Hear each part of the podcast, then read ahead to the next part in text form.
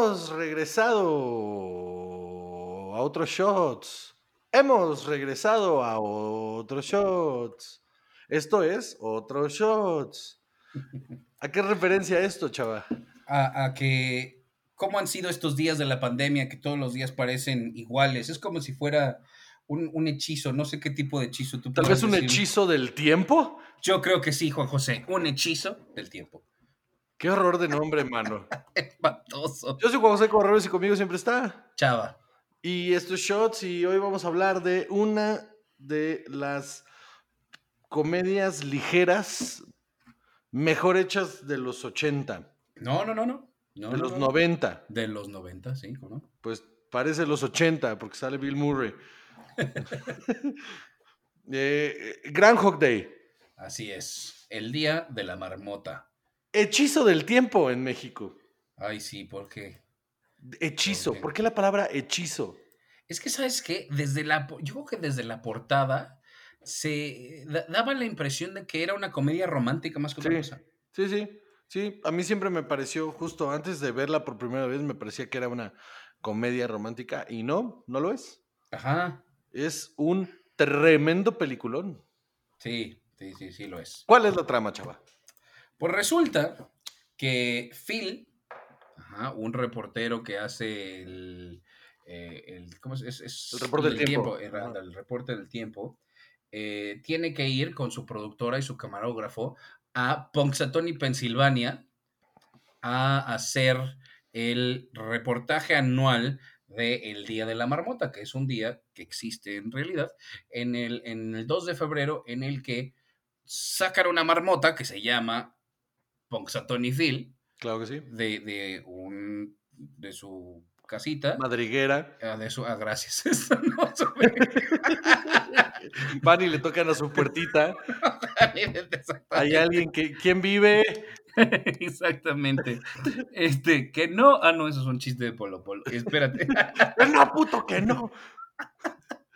Y el chango se mojaba más. Bueno, entonces. Y entonces, ¡Moraleja! ¿qué güey eres? Entre más se moja el chango, más duro se pone el pájaro. Muy bien. Ay, Dios mío. Bueno, y entonces resulta que Phil Connors, este, eh, este reportero, odia esta situación, odia este asunto en el que tienen que ver a una marmota que va a decidir si va a haber, o que va a predecir si va a haber más invierno o no. Si ve su, su sombra, quiere decir que va a haber seis semanas más de, invierno, de invierno, este, y si no, pues no. Eso es todo. Y entonces resulta que él, odiando esto y siendo una persona espantosa, eh, no pueden salir del pueblo porque hay una tormenta de nieve y se va a dormir y al día siguiente resulta que es otra vez el 2 de febrero. Y el día siguiente se va a dormir y es otra vez el 2 de febrero. Y así, Empieza N a vivir veces. el mismo día. exactamente. Y está bien interesante, mano. La neta sí, porque suena una pendejada, ¿no? Sí, sí, sí. O sea, la premisa es una pendejada, pero está muy bien llevada. Está muy bien llevada. Porque ves diferentes fases de cómo reaccionaría uno como humano ante el- esta situación, ¿no?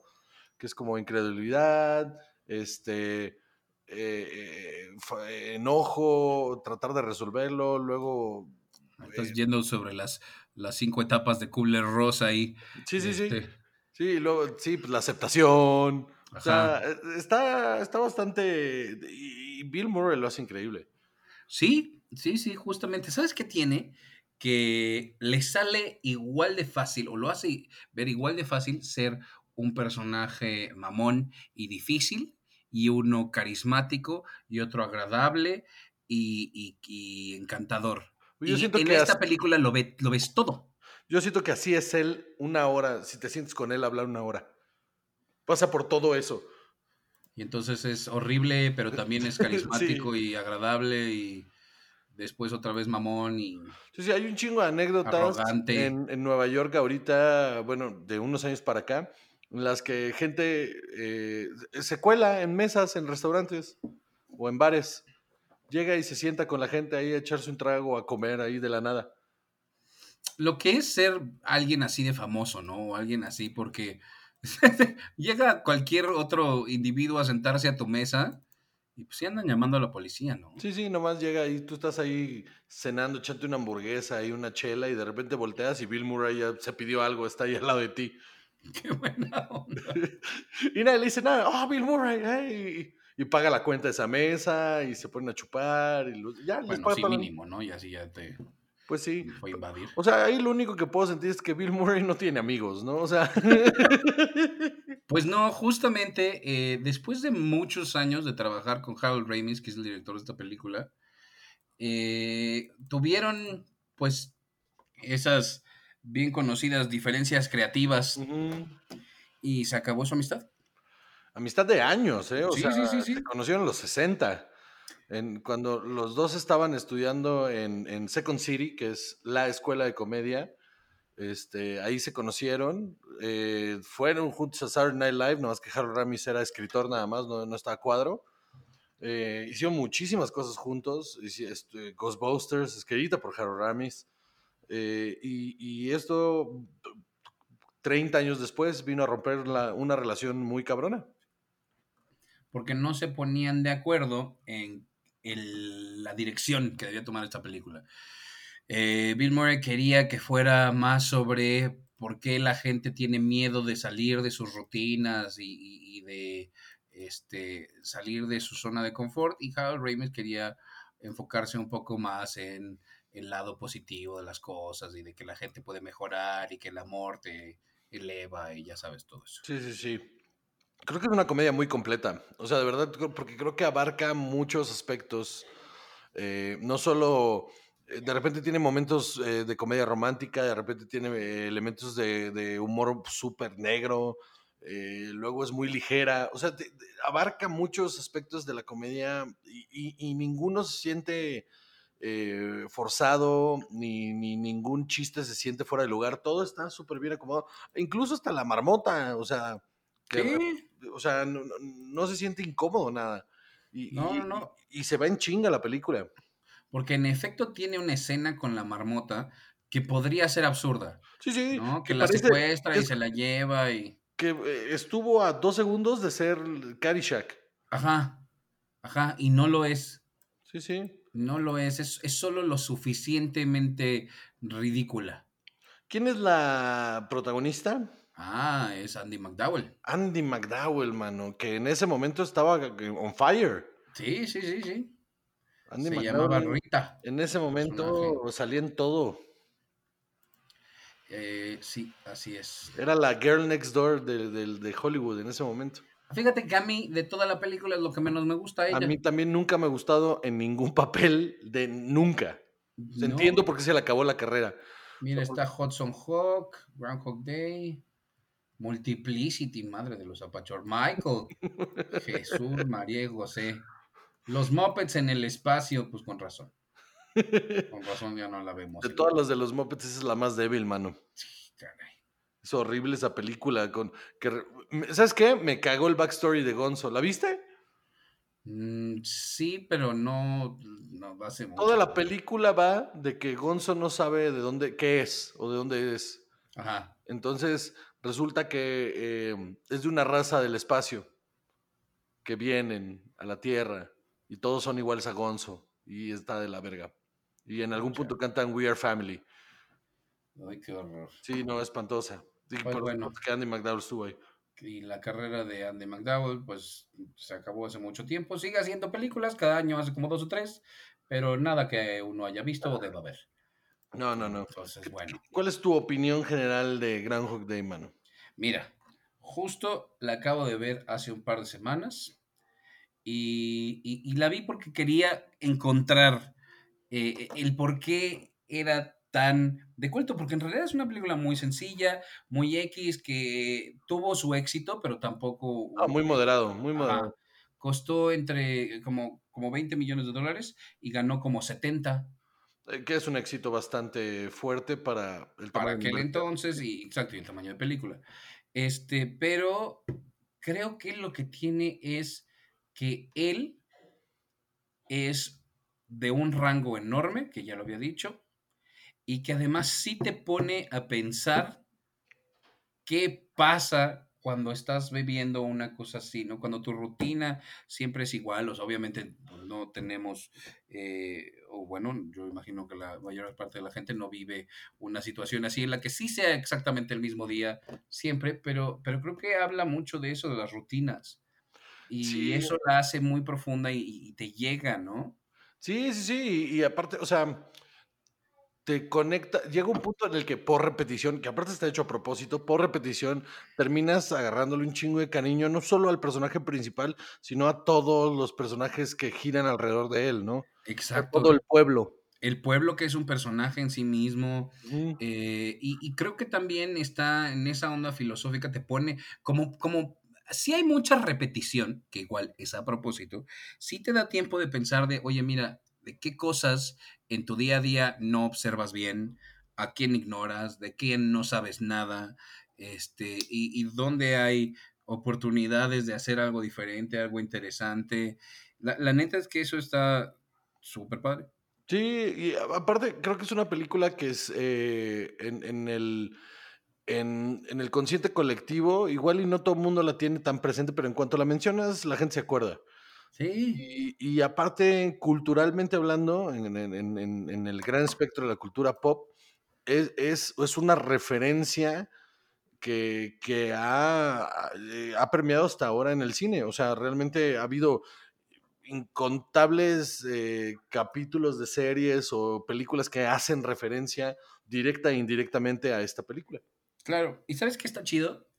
Que no, o sea, evidentemente te das cuenta que él sale de este loop en el que está cuando se vuelve una mejor persona. O sea, sí. sí, sabes. Pero nunca realmente te dicen, ah, mira, es que es por horrible persona que se queda ahí, o alguien le pone un hechizo, o pasó esto, o pasó el otro. En realidad ni siquiera te importa por qué le sucede.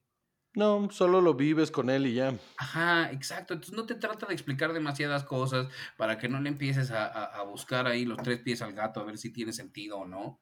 Este, y bueno, también lo que está padrísimo es la idea de cuánto tiempo eh, pasa en Ponxatoni. Hay un montón, hay un montón de, de gente que se ha puesto ahí a investigar que eh, el periodo de tiempo en el que estuvo atrapado, ¿no? Ajá. Originalmente, Harold Ramis dijo que estaba ahí alrededor de 10 años, pero este, en algún momento alguien hizo un estimado que decía que como 9, pero él, eh, eh, Harold Ramis se contradijo y, eh, o sea, como que lo analizó bien y decía que tenían que ser alrededor de 30 o 40 años para que tuviera sentido todo lo que aprende a hacer. Claro. O sea, lo del piano tiene mucho que ver en, ese estudio, ¿no? Que sí, que aprende a tocar el piano, que aprende a hablar francés, que aprende a hacer esculturas de hielo. Sí, sí, sí. Está cabrón, ¿no? Ese periodo de tiempo encerrado en un loop. O sea, yo me vuelvo loco. Exacto. Yo me vuelvo ¿Cómo sabes que no te sucedió ya? Ahora, acabo de ver hace poco una, dos películas, pues son eh, una después de la otra, eh, las vi se llaman... Eh, al mismo tiempo es más difícil entenderle. Sí, sí, me cuesta más trabajo. Happy, Happy Dead Day. Ajá.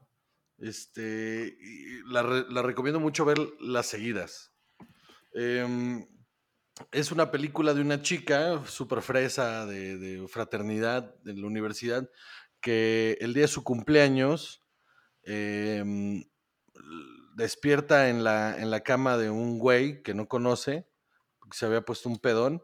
Y, y, en la y, el güey se la llevó a dormir, no le hizo nada, no la tocó ni nada, pero en la, vive todo el día y en la noche es asesinada y cuando la matan revive el mismo día. Entonces toda la película es ella tratando de averiguar quién la mató. Reviviendo ese mismo día. Está súper divertida. Es, es, comedia de terror. Está muy divertida, muy chistosa. Este, absurda, más no poder. Y la, en la primera la vi en. ah, la primera la vi en Netflix. Y la segunda la vi en Amazon. Ok. Y este. se llama Happy Death Day to You. Ajá, Happy Death Day to You. Y está, o sea, se tomaron en serio el concepto de que nos valga verga. Y entonces la segunda arranca con otro güey que pasa desapercibido en la primera película. O sea, tiene como un momentito, una microsegundo en una escena, que lo ves constantemente, obviamente. Este, y, y es otro personaje viviendo el mismo día y cuando se entera de por qué él se da cuenta de cuál es el loop, termina, a ella termina haciéndola repetir otra vez el mismo día. Entonces otra vez regresamos a ella viviendo el mismo día, dándose cuenta que lo está viviendo otra vez. Okay. Y luego hay un pedo ahí de dimensiones alternas que está, o sea, está verguísima, súper divertida, de verdad. La segunda es mucho mejor que la primera, pero la segunda no la puedes ver si no has visto la primera porque no tenía sentido. Y es del guionista de, de Actividad Paranormal. director es el guionista de Actividad Paranormal. Sí, sí, está divertidísima, las dos están muy divertidas y, y, hay un momento justamente en el que alguien hace referencia de esto. Me estás diciendo que estás viviendo un Groundhog Day.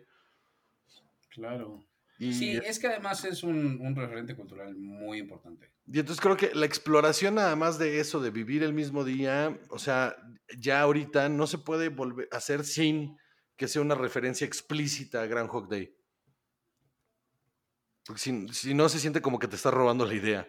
Sí, claro, por supuesto. Sí, sí, sí, tienes que reconocer que esto es algo que sí ya habíamos visto todos y que sí, por supuesto que reconoces que ahí está. ¿Sabes de dónde sale un poco la idea del guionista de hacer esto? Estaba leyendo El vampiro Lestat de Anne Rice, y a veces esos libros de vampiros eh, de finales de los 80, que después dieron lugar a tantas películas también un poco cursis y unas buenas y otras no tanto. Este, Una buena y las demás espantosas, querrás Tienes decir. toda la razón. y entonces se empezó a preguntar qué se podría hacer con la inmortalidad siendo, siendo un vampiro, ¿no? ¿Qué pasa cuando, pues, como todos los días son, se te vuelven iguales, ¿no? Porque vives tanto tiempo. Y entonces de ahí empieza la, este, em, empieza la idea de vivir el mismo día y qué pasaría eh, con una persona que de entrada se negaría a cambiar, como Phil Connors, el personaje. Y lo más triste del caso del el guionista es que después de esta película, nada. O sea, nada. Hizo esta película y como que él quería seguir explorando nuevos tipos de guiones y nuevos tipos de narrativas. Y pues no, no hubo, nada no hubo por dónde. Eh, hizo pues nada más. O sea, una historia por ahí, un guion que se llama eh, FW, eh, está, tiene su crédito como historia original en un, una adaptación que hay o un remake que hay que se llama El Día de la Cigüeña, que es italiana, no me imagino cómo esté, y una serie que se llama Our Own Devices, que es una miniserie este, en la que Siri y Alexa platican. Bueno, pues mira, pues, luego se fue a dar clases a Harvard, entonces pues, tal vez se piró un poquito en la narrativa, ¿no? Y, ¿Sí? y eso fue lo que lo hizo ya no, ya no seguir, pero eh, al final el hombre tuvo su obra maestra, ¿no? Entonces eso es algo que aplaudirle. Y la neta es una película que si no han, no han visto, eh, véanla, porque de verdad es, es, maravillosa. Y si ya la vieron, revisítenla cada vez que puedan, porque eh, un factor que tiene muy chingón que es que cada vez que la ves le encuentras algo nuevo. ¿no? Así es. Y entonces está muy divertido porque sí cuidaron, Harold Ramis cuidó los detalles de, de, la de, de, que ciertas cositas cambiaran en las repeticiones que lo hacen súper eh, eh, eh, que tenga watch, rewatch value. Entonces, pues, Groundhog Day, vean nada más y caballos, por favor. ¿Algo más que agregar, Salvador? Nada más. Muy bien, pues, damita, caballero, pásele, pásele. Esto fue Shots. Yo soy José Correos y conmigo siempre está. Chao. Cámara, adiós.